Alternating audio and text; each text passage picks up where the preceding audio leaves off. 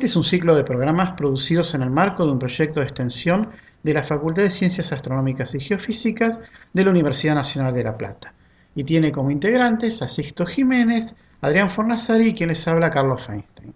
Nuestra idea es usar este medio para llevar las discusiones sobre los nuevos descubrimientos científicos en el área de astronomía y cómo estos cambian nuestra manera de ver el mundo. Pero también charlaremos de cómo entendemos este universo a partir de nuestra percepción y nuestra imaginación mezcladas ambas en la literatura y en el cine de ciencia ficción. Bueno, hoy vamos a hablar de agujeros negros.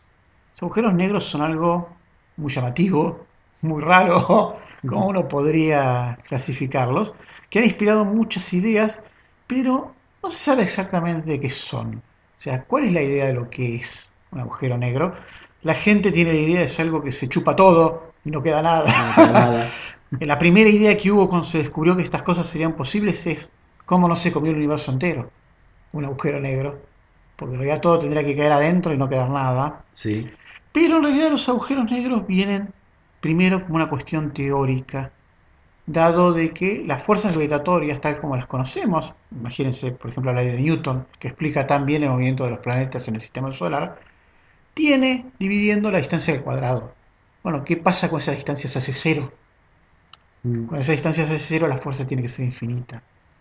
Como nosotros sabemos por relatividad que nada se puede mover a más que la velocidad de la luz para cualquier observador, quiere decir que hay alguna masa cuando yo amontono en un cierto disco, el cual tiraría con tanta fuerza que las partículas para poder escaparse tendrían que viajar más rápido que la velocidad de la luz. Pero sabemos que eso no es posible. No es posible para el sistema de referencia del agujero negro ni es posible para nosotros como observadores que los ve de afuera. Entonces lo que sucedería es que lo que cae ahí no podría salir nunca. Entonces quedaría montándose más masa y más masa, más masa en el agujero negro, creando lo que en matemáticas se llama una singularidad todo en un punto que es infinitamente chiquitito, todo lo que pueda caer. Pero eso es la teoría. ¿Y qué pasa en la vida real? ¿Qué es lo que se ve por los telescopios? Estamos viendo cosas que se le parecen mucho a un agujero negro, quizá demasiado. Quizás sea cierto que estos agujeros negros existen. ¿Cómo probaríamos que realmente es un agujero negro? Bueno, habría que viajar hasta ahí tratando de no caer. Pero bueno, es complicado. Lo que sí podemos ver cuáles son los efectos locales, cómo se altera la materia que está cerca de unos estos candidatos a agujeros negros, qué le pasa, y ver si lo que le pasa cumple con las mismas propiedades que podemos calcular de un agujero negro. Si eso es así, bueno, uno supondría de que está en presencia de un agujero negro. Si huele, se ve y sabe como un agujero negro, debe ser un agujero negro. Sí, también lo agregaría si ladra como un agujero negro. Claro, también. Sería un agujero negro. O sea, si algo ladra es un perro. Es un perro, claro, se cumple Pero, digamos, es una deducción, digamos, extrapolada. Sí. Nosotros todavía vivimos en la Tierra y vemos estructuras en el universo que parecen tener internamente agujeros negros. Si bien yo suelto un agujero negro en el espacio interestelar absolutamente vacío, no voy a interactuar con nada y ser nada, invisible. entonces no podés. Pero la en el universo hay materia aunque a veces en muy poquitas cantidades, a veces en muchas, pero hay cosas dando vueltas. Entonces es posible medir esa interacción. ¿Qué pasa en un agujero negro? Bueno, hay un punto que es el horizonte de eventos. Ese es el punto donde yo lo cruzo para poder salir, la velocidad de escape que necesito es la velocidad de la luz. O sea que es el punto frontera. Lo que cruza de ahí ya no sale más. Fuera de, esa, de ese horizonte de eventos, ¿qué pasa con la materia que queda atrapada gravitatoriamente? bueno, gira tan rápido y por colisiones con, otras, con otra materia que hay por ahí, se calienta mucho. Entonces uno de los efectos que podemos ver sería grandes cantidades de emisiones de energía y calor. Eso es materia orbitando alrededor de materia común, fuera del horizonte de eventos. Fuera del horizonte de eventos. Entonces en muchos agujeros negros se supone que debería haber un disco. O sea, la materia va cayendo y se va reacomodando por interacciones entre ellas, rotando cada vez más rápido, hasta que cruza el sky y cruza el horizonte de eventos. Por otro lado, la materia al comprimirse, apretarse y calentarse tanto genera energía y radiación. Y esa radiación serviría para evitar que otra materia caiga, le empujaría para afuera. Entonces el propio agujero negro estaría creando una estructura que repele a la otra materia de caer. Y eso daría estabilidad a estos discos de acreción. Entonces, mm. si esta, esta radiación que hace presión para afuera no estaría, todo caería de golpe.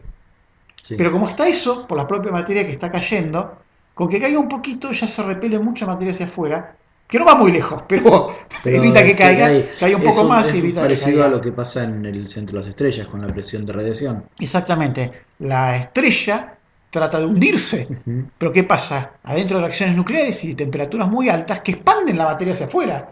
Entonces las estrellas son un equilibrio perfecto de dos fuerzas terribles. Una gravedad gigantesca por la estrella y al mismo tiempo una fuerza de repulsión por el calor y la radiación enorme desde el núcleo de la estrella. Hay que recordar que los núcleos de las estrellas superan el millón de grados y densidades gigantescas. O sea, la Sí. materia está muy apretada, muy caliente.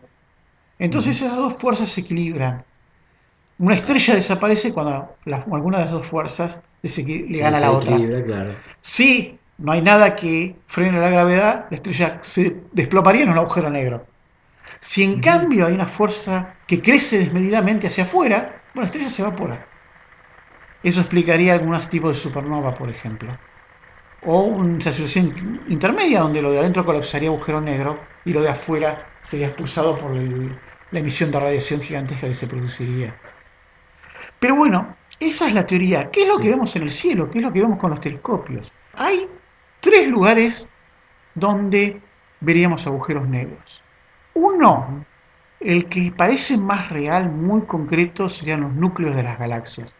Las galaxias son donde viven las estrellas. Por ejemplo, la Vía Láctea es nuestra galaxia. En el núcleo de la Vía Láctea, donde está el centro centro de la Vía Láctea, se ve algo que en realidad no se ve. Pero hay algo que hace que montones de estrellas roten alrededor de él. Y la órbita, las órbitas de estas estrellas, recién se está terminando de medir de algunas, una- un- digamos como un año entero, una vuelta entera. Mm, Y están mostrando que para hacer rotar a esas estrellas a esa distancia en tan poco tiempo, son algunos años ya de una vuelta entera, la estrella a una distancia bastante importante, debería haber una fuerza de atracción gravitatoria enorme, compatible con la de un agujero negro. Al poderse mover esas órbitas, uno puede calcular la masa de lo que está dentro. De la misma manera que, por las leyes de Kepler y la- después la interpretación de Newton de estas leyes, yo viendo la órbita de los planetas del sistema solar puedo calcular la masa del Sol, que es la que los atrae. Sí. De la misma manera puedo calcular la masa del agujero negro que está en el centro de nuestra galaxia. Y De la lo que se masa supone agujero- de ¿Eh? lo que se supone agujero negro. de lo que se supone. Y la masa calculada da 4 millones de masas como el Sol todas juntas. Y el Sol es algo grande. Es algo grande, pesado, masivo. Mm. Y 4 millones de soles en un punto es algo importante. Sí, O sea que daría la impresión de que lo que llamamos Sagitario A, estrellita, con la estrellita, el asterisco como estrellita, con ese nombre, sería el agujero negro que está en el centro de nuestra galaxia. De la misma manera podemos ir y ver cosas que rotan en los agujeros negros centrales de otras galaxias. Por ejemplo, el cúmulo de Virgo es un cúmulo de galaxias, o sea, una galaxia de galaxias. En el centro está la galaxia Messier 87. Es una galaxia muy grande. Y en el centro de Messier 87 hay un agujero negro, o lo que aparenta ser un agujero negro, Mm. que midiendo la masa del gas que rota alrededor, porque en radioastronomía se puede hacer eso, nos da una masa que es en total 3,5 mil millones de masas solares. O sea, una masa que es mil millones de veces más grande que el agujero negro de la Vía Láctea. Casi como toda una vía láctea. En un una- punto. una- en un punto. O sea, estamos viendo en el universo cosas que se le parecen mucho a un agujero negro. Y en eh, la galaxia de Andrómeda no se ve en el centro. Eh, el centro de la galaxia de Andrómeda es complicado de ver, pero se lo está buscando. Y hay algún indicio de que debe haber uno. Seguramente hay uno. En el caso de ¿Cómo es, MC87, complicado? Perdón, porque corté como. bueno, como, son galaxias, viendo- como son galaxias espirales, hay mucho polvo interestelar. Pero no la vemos medio de. Bueno, de pero igual sigue habiendo, sigue habiendo polvo y Ah, hay sí. mucha densidad de cosas. O sea, el núcleo de las galaxias son lugares muy poblados.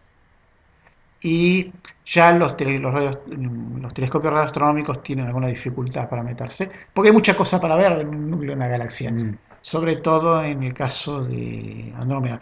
Pero hay alguna gente que dice haberlo encontrado, bueno, una discusión sobre eso, pero seguro que está en un agujero negro, o algo que se le parece mucho, como venimos Claro. diciendo.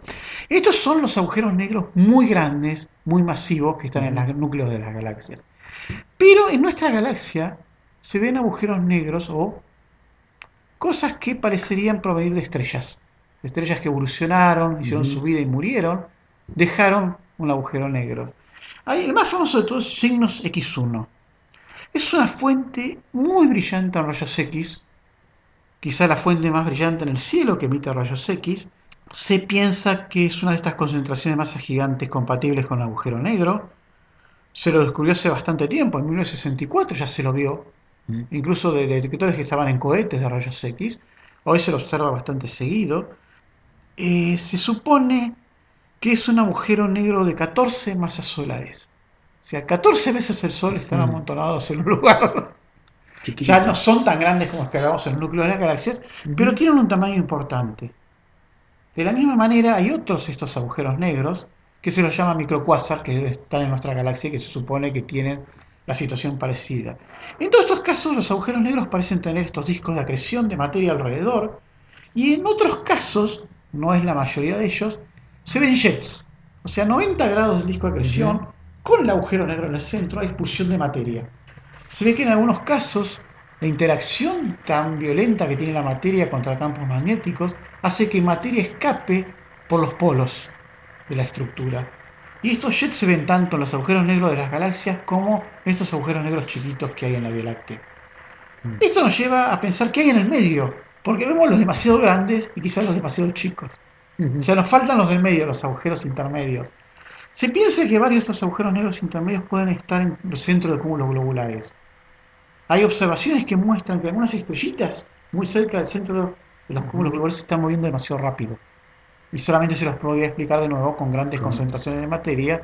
Y en este caso serían miles de veces la masa del Sol. Mm. No millones, No millones. pero miles de veces. El tercer evento bastante importante que determinaría la existencia de agujeros negros, tal como la teoría nos predice, fue el descubrimiento este año de ondas gravitatorias. El 11 de febrero de este año, casi hace un rato, eh, dos observatorios de ondas gravitacionales encuentran que pasa una onda a través de ellos. Y es la misma onda en los dos. Y esa onda es compatible con lo que sería dos agujeros negros rotando uno, dentro, uno al lado de uno contra otro, al punto que se fusionan en uno. Básicamente entran en una espiral y uno traga al otro y viceversa. Y los dos se convierten en un agujero negro. Mm. Como la onda fue muy precisa en su forma, se pueden comparar modelos teóricos, o sea, modelos que se hacen con una computadora. Y los modelos que llevan una masa de 36 masas solares en un agujero negro y otra de 29, son dos agujeros negros bastante parecidos, ajustan muy bien las observaciones y muestra exactamente lo que pasó. O sea, con mucho detalle lo que se ve en el telescopio de ondas gravitacionales y en Lo que surge de la teoría. lo que surge de la teoría es igual, es muy llamativamente igual, con lo cual se está bastante seguro de que se descubrieron por primera vez ondas gravitacionales. También nos hemos enterado, esto es, digamos, noticia periodística, que esta semana darían información de otros descubrimientos de otras ondas gravitacionales medidas. ¿Qué es esto ondas gravitacionales? Bueno, serían como ondas, así como la luz son ondas, el sonido son ondas, pero no que vibra algo, sino que vibran los campos gravitatorios. Es otro tipo Sí. de onda que, por ejemplo, nosotros en nuestro cuerpo nos tenemos detectores. Nosotros escuchamos sonido, vemos la luz, vemos ondas con nuestro cuerpo, pero en este caso no No estas. no estas, tenemos que construir aparatos para verlos. Y estos aparatos son muy complicados, son túneles de 2 kilómetros con dos brazos para 90 grados, que, en los cuales se disparan rayos láser que golpean contra espejos, van y vienen. De tal manera que cuando pasa la onda gravitacional empuja los espejos y cambia la forma de las ondas que están sobre el láser, y eso se puede medir. Y se llevó mucho, llevó mucho tiempo poder construir esos aparatos, y llevó muchos años descubrir cómo hacerlo funcionar, lo cual es un logro muy importante. Probablemente es el logro más importante que tenemos hasta ahora en el siglo XXI. Y porque muchas de estas cosas son muy. eh, muy se necesitan aparatos muy sensibles. Pero no. Bueno, una de las Empezar cosas... a quitar todas las perturbaciones que pueda haber en, en tu instrumento no es, no es fácil. Bueno, los modelos indicarían que esta, que, este, que esta fusión de dos agujeros negros ocurrió a más de mil millones de años luz de acá. Mm. O sea, ocurrió en un lugar extremadamente lejano, muy, muy lejos de la Tierra, en otras galaxias. En otras galaxias. Sí, sí. Y en galaxias que están relativamente lejos de nosotros. Con lo cual, si este fenómeno es aún poco común, hay tantas galaxias que seguramente deberíamos ver otros. Sí. Por eso es muy importante seguir tratando de descubrirlos. ¿Sabes cómo se determinó más la, la distancia con un con una No, la distancia es parte del modelo por la intensidad por de la la, intensidad onda. de la onda. Sí. Ah, está bien. Es como si alguien grita muy fuerte y siempre Sí. grita igual está cerca y si uno lo escucha débil es porque está lejos. Digamos, ¿cuánto fue el grito en la onda? Determinó que se pudiera calcular la distancia. Y la distancia dio muy grande. Es como que sabes la magnitud absoluta del, del evento y estás midiendo la visual. Claro, eh, vos sabés, por ejemplo, que fue tal cantidad de energía puesto en la Sí. onda y bueno, a nosotros nos llegó tanto menos. Ujú. Entonces es posible saber cuánto se, a qué distancia se disipó. Bueno, en ciencia ficción estuve viendo algunas cosas. Hay mucho. El agujero negro es casi el lugar común en muchas historias y cuentos de ciencia ficción. Bueno, es algo ¿No? llamativo que Sí. sin duda va a hacer que la historia sea extraña. Y sí, aparte es el subte de la ciencia ficción. Realmente un agujero negro es un transporte mágico para muchos, casi. Que eh, te transporta de un lugar al, otro universo, básicamente vibrando la relatividad de Einstein. Exactamente. O otras partes del universo también. Tranquilamente, en Star Trek en- eh, lo usan mucho para ir de un lugar a otro. Sí, ellos tienen la idea del agu- agujero de gusano entre un agujero negro y otro. Claro. En realidad son dos cosas distintas. Sí. Pero bueno, no le podemos pedir que, que sepan de mecánica Bueno, cuántica como- y física. Como solución argumental es bastante interesante, Sí, porque permite hacer cosas muy extrañas, como pasar de un lugar a otro como tomando una autopista. exactamente. Pero la idea es el, el agujero de gusano para eso. Mm, Lo que pasa es que confunden términos. Sí, Confunden dos, dos efectos. Son parecidos en cierta manera, pero. Por eso, pero en el principio no se sabía mucho. O sea, cuando empezaron con la ciencia ficción, con la literatura, eran conocimientos muy sui, sui generis. Y la gente por ahí tomaba lo que entendía. sí, digamos, era un, era un hecho argumental que complicaba mucho las historias y las hacía interesantes. Y sí. Ese es el punto del agujero negro. Es una de las pocas. uno de los pocos conocimientos científicos que usaban. No como eh, paisaje, sino que era parte central de la trama. No, por supuesto, era algo en que el argumento alteraba todo. Y sí, sí, sí, sí. Eh, Era el punto que cambiaba las cosas. Pero incluso en la ciencia ficción muy moderna, está esta película nueva.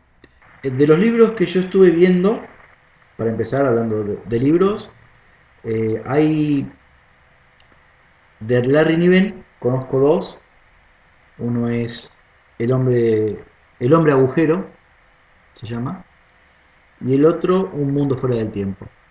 No he leído ninguno de los dos, así que voy tomando nota. En el hombre ¿Y agujero usa un micro agujero negro para matar a una persona, un científico. Pero la cuestión es que no lo mata por el porque se lo chupa el agujero negro. No, lo, lo plantea bien. Él le dispara el agujero negro. No sé cómo lo hace, eso es parte del cuento. ¿no? El agujero negro absorbe algunas moléculas del tipo al pasar, pero poquitas. La cuestión es la onda gra- eh, gravitatoria, la onda de marea que Ah. genera en el cuerpo, que la destroza el tipo. Es casi un efecto colateral del Claro. agujero negro sobre la materia, la parte destructiva. La parte destructiva, la, la de marea, la diferencia de gravedad de un... O sea, la gravedad diferencial entre un milímetro y otro es atroz. Claro. Que lo usa, eso también lo menciona en un cuento Estrellas de Neutrones. Eh, está más centrado en toda la onda esta de Mundo Anillo, en, en- en ese mundo, en esa línea de historias, donde una persona va a investigar qué pasó con una nave que se destruyó cuando fue a investigar cierta estrella y no saben cómo, porque supuestamente los cascos de esas naves son indestru- indestructibles. O sea que no se puede imaginar qué le pasó. No se puede imaginar qué le pasó. Entonces el tipo se manda con otra nave y cuando se está acercando a la estrella de neutrones, él se da cuenta de lo que está pasando. La marea. O sea, es- si bien no es un agujero negro, es tan denso Y claro, su, Que su campo gravitatorio es tan intenso que la Claro. marea destroza. de una manera. Entonces se salva medio, no sé, poniéndose en el centro de masa de la nave. Pero la nave básicamente se destruye o queda no, no, la, nave, eh, la nave se salva. Ah, La nave se salva.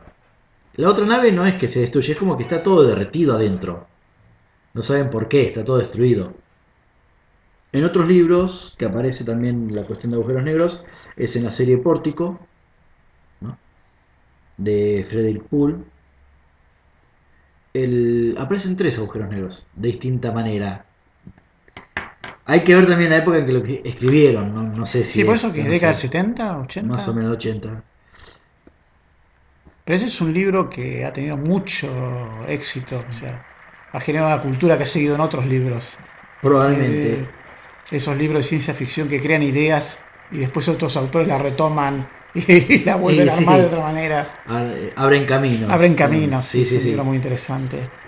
El primer agujero negro es un agujero negro común, ordinario, donde parte de la tripulación de la nave quedan atrapados y se salva uno. Ese es el inicio de- del primer libro, son cinco creo, no es uno. El segundo agujero negro que aparece es uno formado, que ya lo había mencionado, por una un aglutinamiento de estrellas tan denso que genera como un campo gravitatorio similar al que generaría un agujero negro, con todos los efectos relativistas dentro del grupo de estrellas. Es decir, donde están más concentrados hay... Sí, sería una, una estructura que imita un agujero negro. Sí, Esa es la idea. no sé qué tan cierto podría ser, porque son estrellas individuales. La masa total, vista desde cierta distancia, sí parece un agujero negro, pero Sí, uno dudaría de los efectos a corta distancia, que no son los mismos. no son los mismos. No, no, no debería haber un horizonte de eventos ni nada por el estilo. Y el tercero es un agujero negro formado por una cantidad de energía concentrada en un, en un mismo punto, O sea, sería como un agujero negro de energía y no de materia. y no de materia. Que ahí sería más interesante investigar qué pasaría ahí. Si podría eh, surgir realmente algo así, o hacerse algo. Tenemos la equivalencia más sí, sí. entonces no es tan disparatado pensar. Bueno, el punto es que las características de un agujero negro lo da la masa, que a su vez la masa eh, crea el campo gravitatorio, o en las teorías de Mm. Einstein, digamos, curva el espacio. Claro. Después, otros dos libros, bueno, Contacto, de Carl Sagan. No usa un agujero negro, uno usa un agujero de gusano, pero lo mencionan. Y hay un libro de Stanislaw Lem, libro no, perdón, un cuento de Stanislaw Lem, donde, si la memoria no me falla, un astronauta queda varado en el límite del horizonte de eventos de un agujero negro. ¿De qué lado? ¿De adentro, de afuera o en el medio? En el medio, ya casi adentro. Casi adentro. Casi adentro. La cuestión es que para zafar de eso, pues queda sin nave, queda con el, El traje con el espacial. traje espacial. Entonces, ¿qué es lo que se queda ahí esperando él? Hay un efecto, por lo menos cuando se escribió este libro, creo que es de los 80 también, o, o de los 70, tendría que fijarme mejor. Se hablaba de un efecto que pasaba cerca del borde de. Cerca no, que pasaba en el borde, el horizonte de evento, Sí. que se pueden crear partículas y Claro, partículas y antipartículas, sí. Entonces, el tipo se ponía a, cal- a calcular ahí mientras estaba cayendo cuánto tiempo tendría que pasar para que se forme no una partícula en otra partícula. Porque generalmente una puede caer y la otra se va afuera, como están en el Bueno, en el sí. Bueno, esa es una idea antigua que es una violación de la termodinámica, básicamente. Sí, Porque si yo eh, perdiera la partícula, la antipartícula y conservaría la otra, nuestro universo estaría en desequilibrio.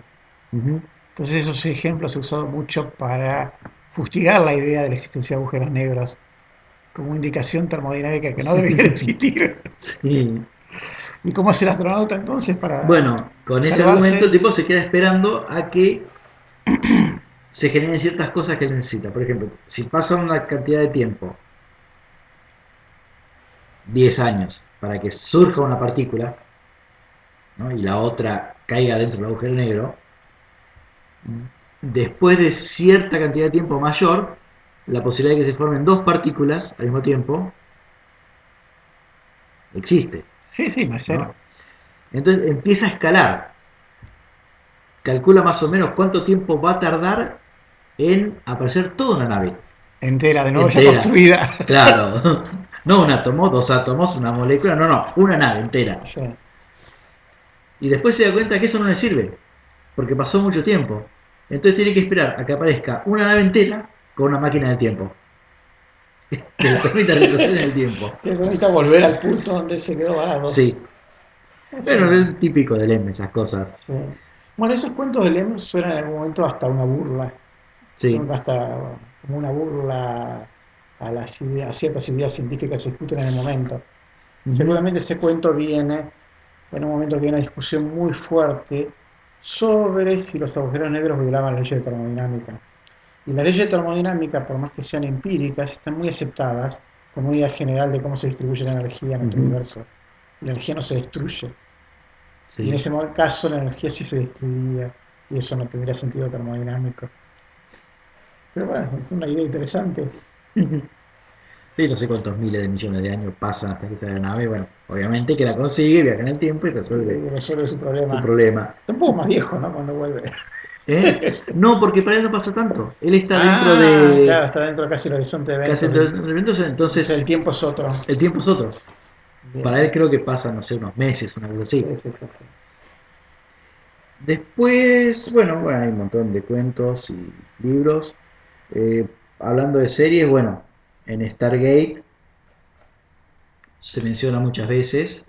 Eh, Pues Stargate ¿eh? usan portales, ¿no? No tienen, no tienen que ver con agujeros tienen negros. agujeros cosas. negros. Ah, Eh, no, perdón, no son agujeros negros. Tienen portales que son agujeros de gusano. Claro, sí, sí. La la idea es buena. Pero en un capítulo particularmente se abre el portal a, un, a otro portal de una estrella que se estaba convirtiendo en nova o, o se estaba acercando a un agujero negro. Ya está en pleno colapso. Sí, estaba en pleno colapso o estaba pasando un agujero negro cerca que iba a destruir el planeta. Entonces empiezan a sentir efectos gravitatorios a través del portal Del otro lado. del otro lado y la dilatación del tiempo. Porque Ah, el portal no se cerraba. ¿Por qué? Porque del otro lado del portal El tiempo iba muy lento. el tiempo muy lento y bueno, tenía un cierto tiempo de funcionamiento portal. Creo que estaba un minuto o dos minutos abierto y después se, se cerraba automáticamente. Pero tardaba más del otro lado respecto a... Interesante, porque podía gravitatoriamente traer cosas por el túnel de gusano. Sí, complicado, complicado. complicado. En la serie Andrómeda, no sé si te acordás, Sí. Eh, está con Hércules, no digo con este actor. El actor de Hércules. Sí, actor de Hércules. La nave Andrómeda está dentro de un agujero gusano. Perdón, la tengo en un agujero. Está dentro de un agujero negro, también en el límite de, del horizonte de eventos, y está a 300 años Para poder salir. para poder salir. Ah, perdón, me había olvidado también de otra, otro libro que había mencionado y no dije nada. Un mundo fuera del tiempo, de Larry Niven. Ahí el personaje usa el agujero, el agujero negro del centro de la galaxia para ir 3 millones de años adelante en el tiempo.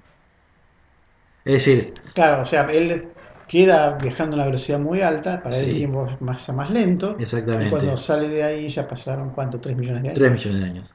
Una manera buena de perder tiempo. Sí.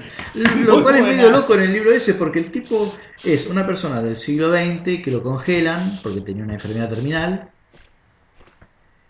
Lo despiertan en un futuro, 20.000 años en el futuro, 30.000 años. Y se manda más al futuro todavía después. O sea, busca más el futuro. Sí, sí, lo que pasa es que va más al futuro para tratar de escapar de la sociedad esa de La 20.000 historia. años que era como una especie de paria, era... Bueno, no voy a contar toda la historia para no de- deschavar nada, para no spoilear. Y se usa el agujero negro de una forma escapista del Sí, mundo. exactamente. Bueno, en Stargate, Andrómeda, ya los mencioné. Y después, bueno, hay películas. Hay películas un montón donde se usa el agujero negro. Hay una de, de Disney muy Sí. antigua donde la idea es que un científico quiere pasar. Bueno, el del otro científico loco. Sí, Que atravesó un agujero negro con una nave gigantesca. exactamente. Y la película es más o menos, yo recuerdo como bastante mala, salvo los efectos de sonido cuando atraviesan el agujero negro. Que por más que no hay ninguno en la vida real. No hay ninguno, pero bueno, En la película en las películas hay, sí, sí, sí. Están muy interesantes. Mm. Pero es una película que ya pasó un tiempo, esos son finales de los 70, Y sí, bueno, de esa época. menciona alguna antigua. Eh, después tenemos casos extraños como Event Horizon. Ah, o Hellraiser en el película, espacio, que película de terror. Sí, sí, donde el agujero negro te lleva al infierno Sí, directamente. directamente. Entonces vuelven todos demonios. Sí. La nave poseída vuelve. Bueno, y en adelante es el- la vieja historia del barco que estaba flotando solo en el mar con demonios adentro que Ay, mataron sí, a la sí. tripulación, no cambió mucho. No, y las historias son pocas. Sí, O sea, se repiten. ¿Quién, quién era que decía? ¿Borges o...? Sí, Borges, solamente seis historias. Seis historias y el resto es todo combinaciones. Sí. Y bueno, la última que tenemos es esta. ¿Cómo se llama? ¿Qué Interestelar. película? es? Intereste, ¿Qué? ¿Interestelar? Ah, sí, sí, la peliculita esa. Sí, bueno. Tengo mis prejuicios con la película, pero. No, la película tiene dos o tres cosas muy buenas. Están Sí. mostrados efectos relativistas con una crueldad enorme. O sea, los efectos relativistas son de tal magnitud que, digamos, crean historias muy tristes. Sí, Porque los seres humanos en pocos segundos quedan generaciones desfasados incluso de su, del mundo que nacieron. y sí. Es un efecto que no es generalmente. No se dice, no se menciona en las novelas. No, Yo en, la- pero en las que busqué sí, porque son las que lo hablan. Si no, las otras hablan del agujero negro que solamente como una especie de subterráneo. Entrada y salís en otro lado. sí. Y vivo. Y vivo. ¿Cuál escena muy, muy interesante?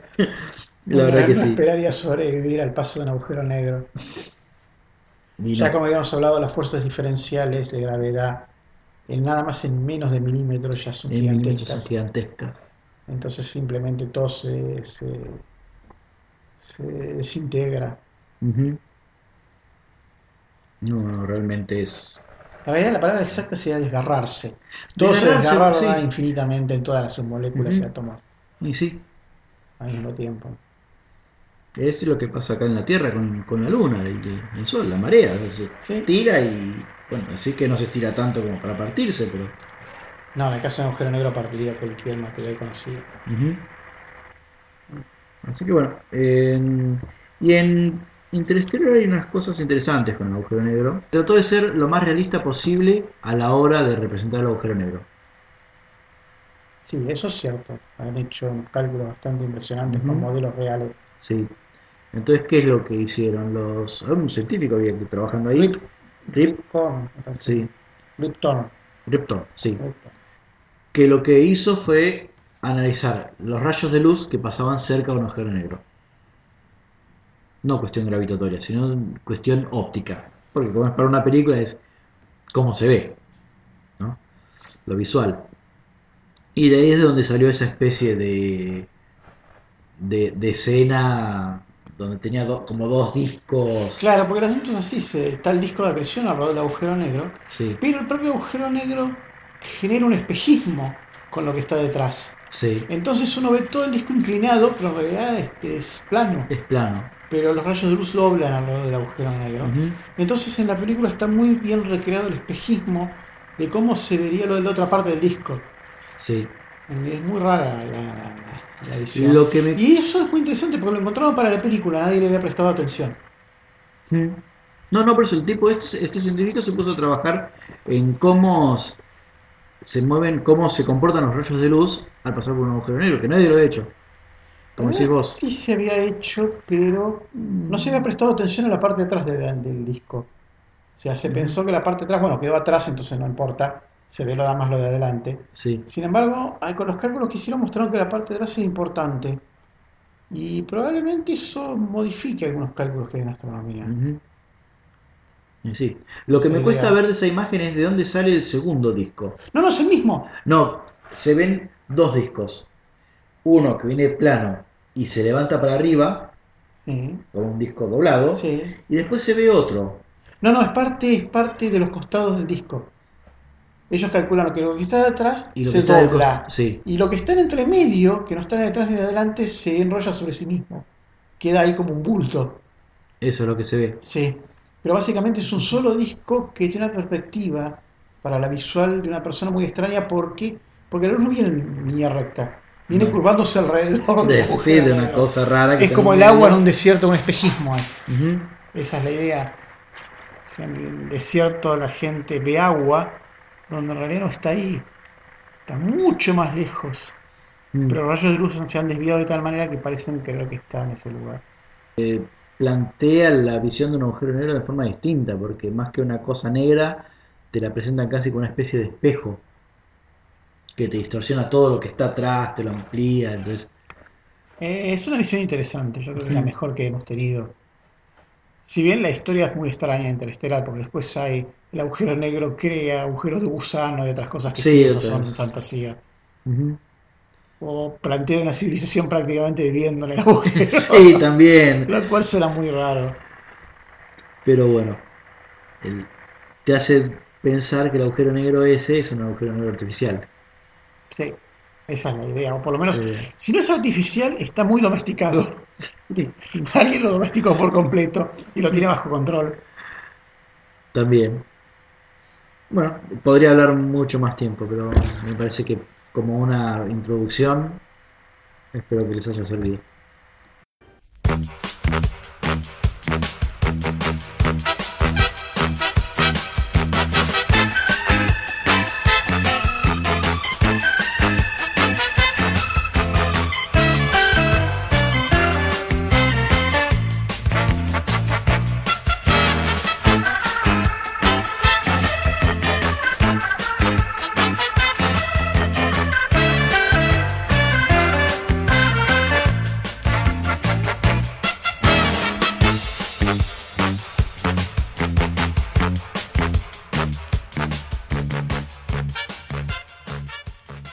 Desea comunicarse con la producción de este programa, el email es radio@astronomia.com.ar.